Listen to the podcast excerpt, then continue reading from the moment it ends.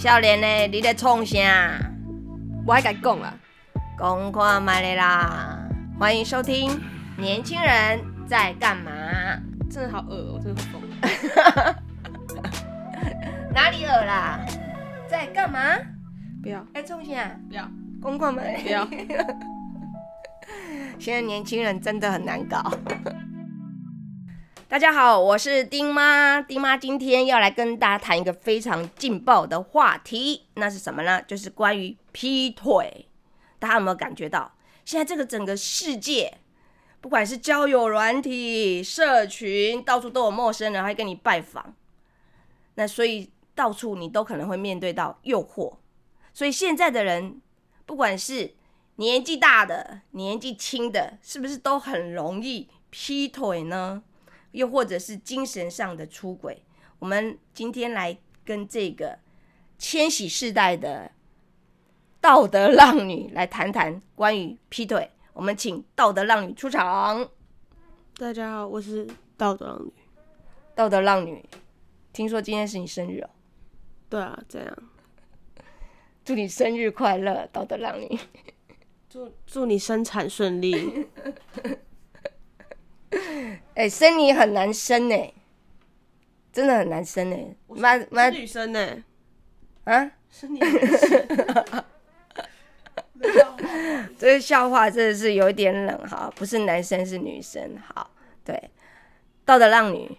你怎么看劈腿？又或者你怎么定义劈腿？我怎么定义劈腿？就是就是在有承诺的关系下，然后呃自发性的想要和别人发生情感关系。哦，自发性，也就是说，如果是诱发性呢？我觉得诱发性的话，可以讨论这个诱发是怎么诱诱发。那那你要不要举个例子？就是你有身边有没有朋友会经常劈腿啊？有有经有经常劈腿的人，然后也有那一种，就是好像不会原本就不觉得他会劈腿，然后感情也很稳定，但是他还是选择劈腿的人也有。所以你要不要谈谈，就是他们是不是劈腿也会变成是一种习惯？呃，劈腿会不会变成？我觉得对某部分的人来说是吧？应该是。我不是那种人，所以我不知道。真的吗？真的啊，真的不是啊。那你你自己在情感关系上，你有没有劈劈过腿？我觉得我的劈腿就只是就是是有目的的，我只是我只是为了要嗯呃生气这个人，气这个对象，但是呢，所以我就会告诉他，哎、我在这跟这个男生聊天哦，哎、怎样怎样，但那是国中的事情，我觉得那时候当下就是跟现在也很不一样，现在是不太想要懒得做这些事情了。哦，当时劈腿是因为要引起你的当时的男朋友的吃醋，然后让你觉得自己还很有价值感，很多人追，所以你就故意劈给他看，是故意劈的吗？对啊，是故意的啊、哦，所以劈腿还有故意，还有自发性的，还有诱发性的，对，有各种劈法。对。那你有没有很，你好不好奇我们这个世代的人会不会劈腿？我觉得每个世代都会啊，爷爷爷爷没有劈腿吗？你为什么要扯到你爷爷啊？反正爷爷不会听，他能知道啊。不过，哎、对这个劈腿这件事情，好像也不是只有年轻人会劈，但是劈腿的频率，到底我们这个世代跟你这个世代有什么不同？我们在这个频率上，你自己观察你周遭的人劈腿的这种整个概率大概是多少？我不知道，我没有认识全世界的人，所以这个很难调查，对不对？很很难调查。非常难调查。不过我们以前我自己感觉，我周遭的人，就是我生活周边的人，要劈腿的人，这种人其实是很少数的。又或者是他们真的有劈，我也没有看到。就你会感觉到你周遭的人对劈腿这件事情是很秘密，又或者是他不敢光明正大的劈给你看。其实我觉得这是一个价值观的问题。哦，哦，价值观怎么说？就是，假如说你身边的人，你身边的朋友，多数都是有劈腿过，或是劈腿正在劈腿的人，然后他们又愿意分享给朋友，基本上你有很很有大很大的几率，你也可能会变成这种人，因为你对这件事情的态度是接受的、所以你不会觉得真的这件事情发生在你身上的时候，你并不会有这么大的愧疚感或者什么，觉得这件事情不对，它就是一个同温层的一个效应，这样子。所以这个我们有一个说法叫做负罪感，就是我们每一个世代可能对负罪感的感受差异不是有一点点差异，因为如果你是在你的同才之间都是属于这种类型，你的负罪感会不会相对低一点会啊，会啊，？OK，所以如果我们周遭人都是属于很就是那种道德道德警察，哦，道德警察，道德警察。那如果周遭都是这种道德警察的人，你可能在这种朋友圈里头，你就想劈腿，也可能都不敢讲，对不对？对，但是我觉得这其实是年纪问题。我真的觉得这是年龄问题。就比如说你在读大学这个年纪，身边的朋友可能被劈腿或怎样怎样之类的，我们就会觉得哦，那就是这个男生他还没有，这不是这个男生啊，我没有性别歧视的意思，就是这个这个这个人他还没有想要定下来，或者是他还没有想清楚他要什么，他还在探索。所以到最后，我就会总结安慰别人的方式，就是他还在选，他还在认识自己，他不知道他自己要什么。所以你不知道自己要什么状况下，你很难确定这个人就是你要的，就就是这样子而已。所以劈腿其实也可能是一个探索的过程。对我来说是对，但是如果你已经到三十几岁、四十几岁，然后你你已经有就是呃确认的情感关系，然后你还要你还在劈腿的话，那你这个人就是就就是你这个人可能就是有一点自己心理上的问题，就是你可能做不到这个誓言啦，就是你可能对承诺这件事情没有这么重视或者怎么样，它就是可能反映了你一个莫名的那个。对啊，现在现在那个我们的道德浪女对着那个小凡一直一直那个眼睛直视着他，我想说他有一个标的比较好讲出他内心的真心话。OK，老实说，老实说，我觉得劈腿这件事情，在我自己的感受里头，我这个世代的感受里头，我我感觉到那个负罪感的差异性其实是有的。就我们对于道德的负罪感的感受是有差异的。像这年纪越大的人，其实像爷爷那个世代，他们的道德负罪感很低，因为他那时候低是因为他的出生的那个地方，他从大陆过来，他十几岁就结婚，他们是属于娶这种童养媳，他的老婆比他大好几岁，那他们在乡下的时候十几岁就结婚，那十几岁结婚的这个第一任夫妻通常都是在家里帮忙的，等他出去外面念书之后，他们会再从外面再娶女生回来，所以通常一个人都有两个以上的老婆，那所以他在他的认定里头，就是一个男人可以同时拥有很多的女人，这是很正常的。但我我们现在从我们现在这个观点在看的时候，就觉得哇，他们那个世代的人都是大男人主义，可是他的环境就长这样，所以他当到他到台湾的时候，他事实上有了一个家庭，他也会觉得，诶，我好像还是有这个权利可以这样做。这是我我跟爷爷有聊过这方面的，就聊天的时候，他他的他给我的说法，就是他们就是生活在这样的环境。那到我们这个世代的时候，因为我们这个世代又是属于比较是年纪就比较被道德规范的很多，所以我们那个我们这个年纪要劈腿的人，通常都是偷偷摸摸的，所以他们他的那个负罪感大到他不敢讲，因为有负罪会就会有羞耻感，所以他就会觉得，哎、做这样的事好像是可耻的，他讲出来不怎么光荣，所以他就想要藏起来。那你们是很敢讲还是不敢讲？我觉得是看人呐、就是很看这个人身边的朋友是什么类型。如果他会被批判、被 judge 的话，那他就他就可能不会讲啊。哦，哎，夏雨弟，我忽然想到有一部电影，意大利的电影叫做《完美情人》，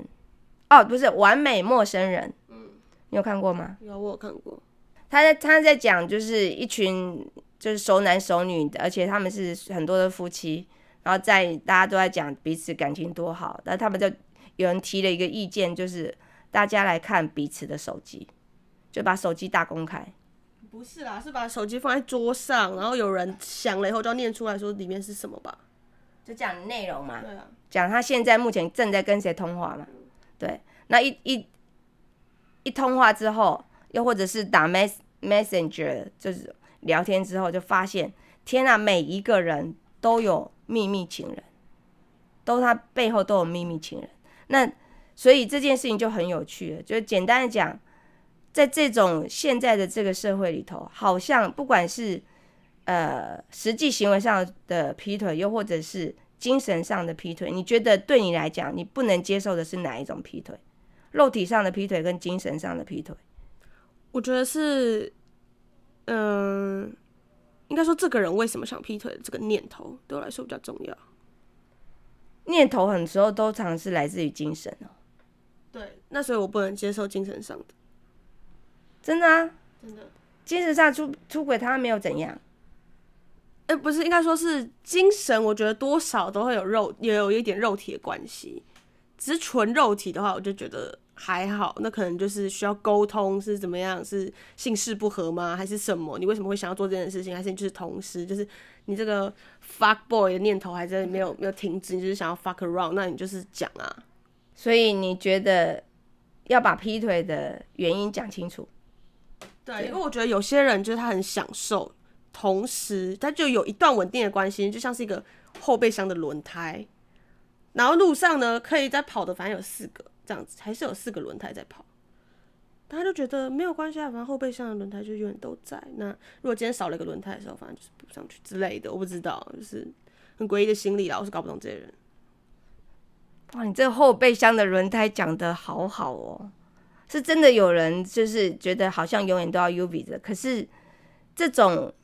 呃，对于这样的朋友，如果你的周遭有劈腿的朋友，请问你都是怎么跟他们？你你自己内在会有什么样的起什么批判的一种看待吗？我觉得一开始我都是，我以为我能接受，我以为我可以比较冷静，可是后来我都会觉得有这个必要吗？有这个必要去劈腿吗？是不是？嗯，还是有这个必要去对他们起批判性？你是哪一个必要？我觉得两件事情都没必要。我后来觉得批判朋友的决定也不是什么好的选择。就算我可能一开始的时候，我当下脑子没办法接受，所以我还是会有一个态度在。可是问题是，久了以后就会觉得，其实这些事情就是这个人，这可能就是他在这个过程中他要学习的事情，所以就是，那他现在想要发生这件事情，那他就去。所以就是为什么就是年轻人在大学时期，如果你的男朋友劈腿的话，我觉得我就会跟我的朋友说，哦，就是没有关系，他可能还搞不清楚自己要什么，就对这件事情的容忍度比较高。那对年纪大的人呢？对年纪大的人，如果他还在一直想要，就是如果他是一个想要定下来的人，可是他又不愿意定下来，他的行为跟他脑子想的东西是不一样的。他认为他应该要定下来，因为年纪到了，旁边的人都已经在生小孩、成家立业，他就感觉到自己有一点点在吹风了。就是约朋友的时候，然后都不出来，才那边换尿布的时候，然后觉得我应该也要有个家庭。可是事实上呢，然后他可能找到了一个对象，可是他其实他的念头还在，还在想要玩。状态不够成熟，然后但是心里想的，然后跟他做的是事情不一样的时候，对，那就要想看，就这个人是不是，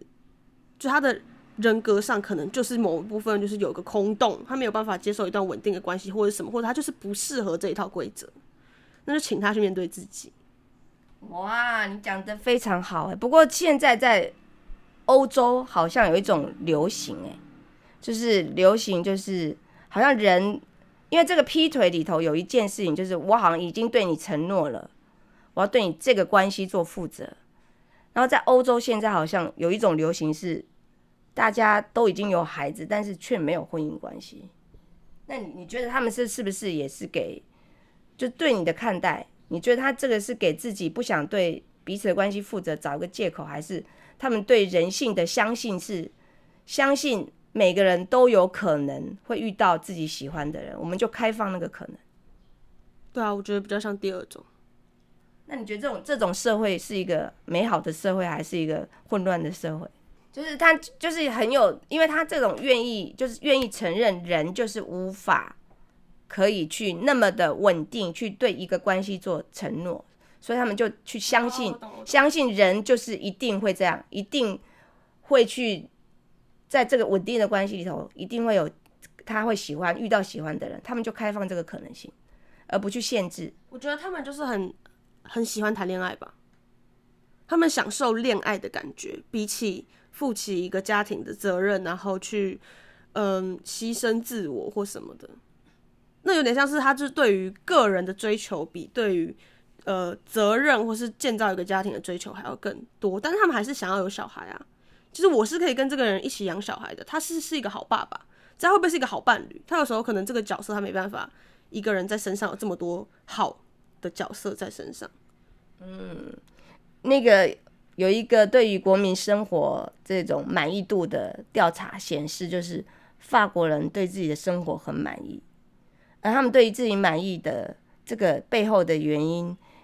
很可能是他们来自于他们的情感的关系比较开放，就是他们一个人可能有同时有婚姻关系，也背后还有拥有情人关系，所以他们觉得哇，这生活还不错嘛，还蛮满意的。那你觉得这种法国人的这种思考逻辑，他们把劈腿成为一个满意度，那你怎么看？我觉得就是，那就是对他们来说，那不是劈腿啊，怎么说？就是你比是定义你是定义他是他拥有别的关系，可是他的他的脑袋里他没有觉得这件事情叫做劈腿啊，因为他们没有承诺啊，没有承诺什么？就是没有承诺，就是他们小三本来就是一个，就像爷爷那个世代，嗯，本来就可以在外面找别人。如果是这样的关系的话，那你觉得在家里的大老婆会觉得他是劈腿吗？这是他本来就拥有的权利啊。所以这件事情在他们社会里面就没有劈腿这件词啊，就像英文没有告白这个词是一样的。哦，我懂你的意思，就是他们的整体社会意识没有对这件事情没有一个批判，而且觉得这样是一个正常，所以他道德规范里头他就没有这个规范。对，所以他整体社会也不会有什么负罪感，也不会有羞耻感，也不会承担这么大的压力，跟我们东方的社会长得不一样。但我觉得不是所有的法国人都向往这样子的关系，只能说是某部分，或者这是他们社会的，就是没有去过法国，所以不知道。但就是这只是我们看他们的时候会觉得，哎、这样子好吗？这样子的东西，因为我觉得华人社会还是以家庭为重。哎，道德浪女，你刚才那个说法让我有点忽然间惊觉到，就是好像劈腿这件事情其实还蛮人性的。其实好像人都正常的人，你要去对一个关系，就不管是男女朋友啦，又或者是有婚姻关系啊，劈腿这件事情会不会它比较符合人性啊？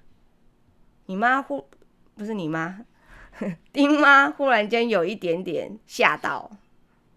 忽然间有一种觉得，哎、欧洲这样人的生活好像也不差，会不会我们比较不愿意面对现实？这东方的社会里头，我们都在自欺欺人。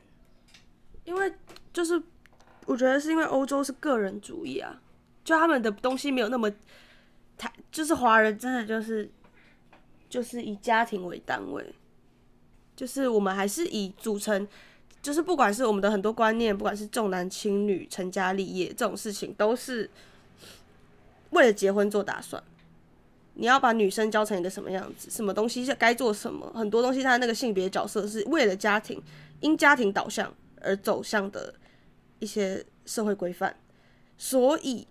家庭就变成是我们很重要很重要一部分。那家庭的信任、诺言这些东西就会变得很重。所以，我们如果没有一个家庭为基础，我们整个社会的结构就瓦解了，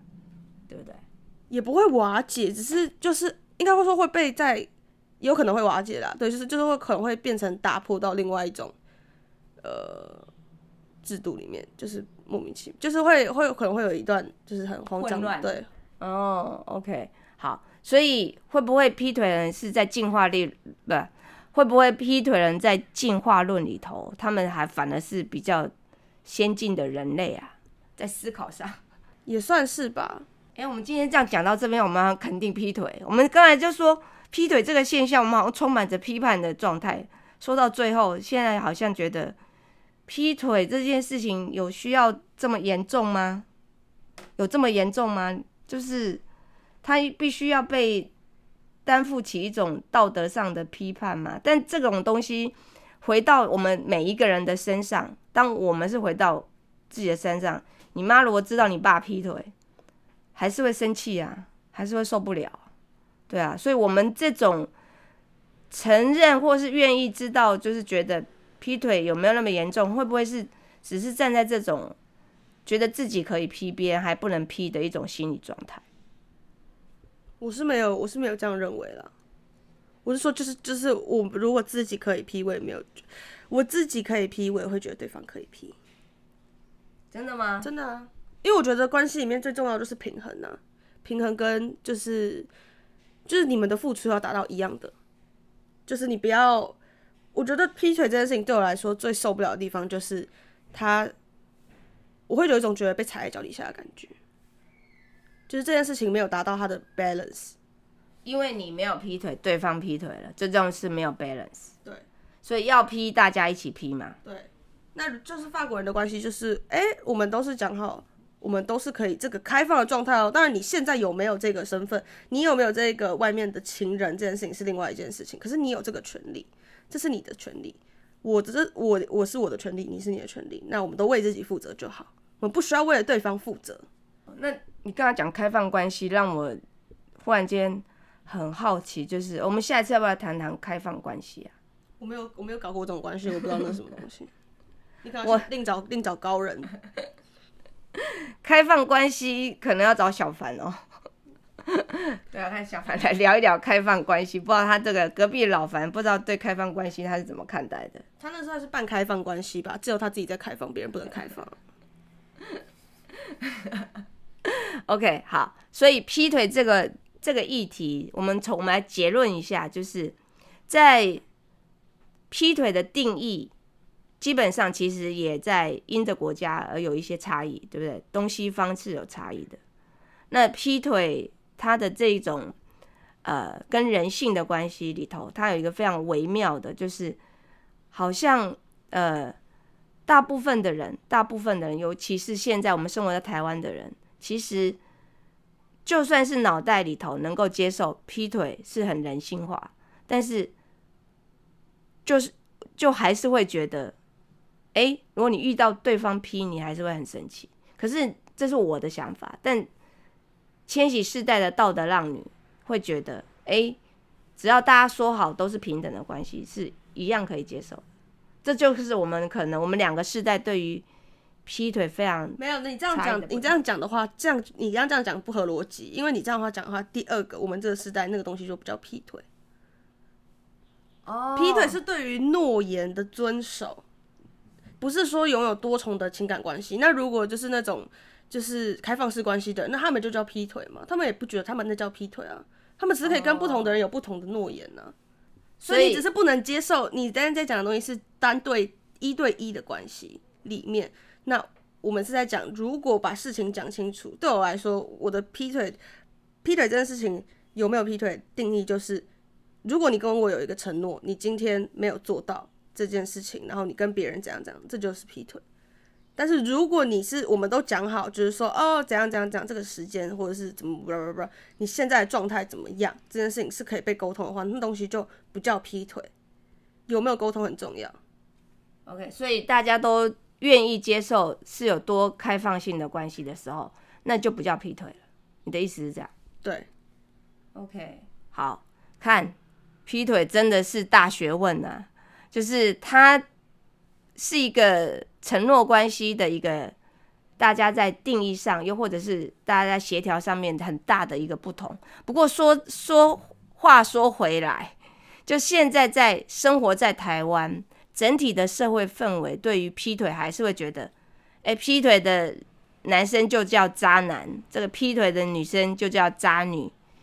下一集我们下一集来谈谈渣男跟渣女怎么样？可以啊。脑中想说想要罗志祥，OK，好，OK，我们来谈谈这个什么是渣男，什么是渣女，到底会多渣？然后，渣男渣女只有在现在这个时代吗？我们五六年级世代有没有也是有这样的人？好，那我们下周见喽，拜拜。拜。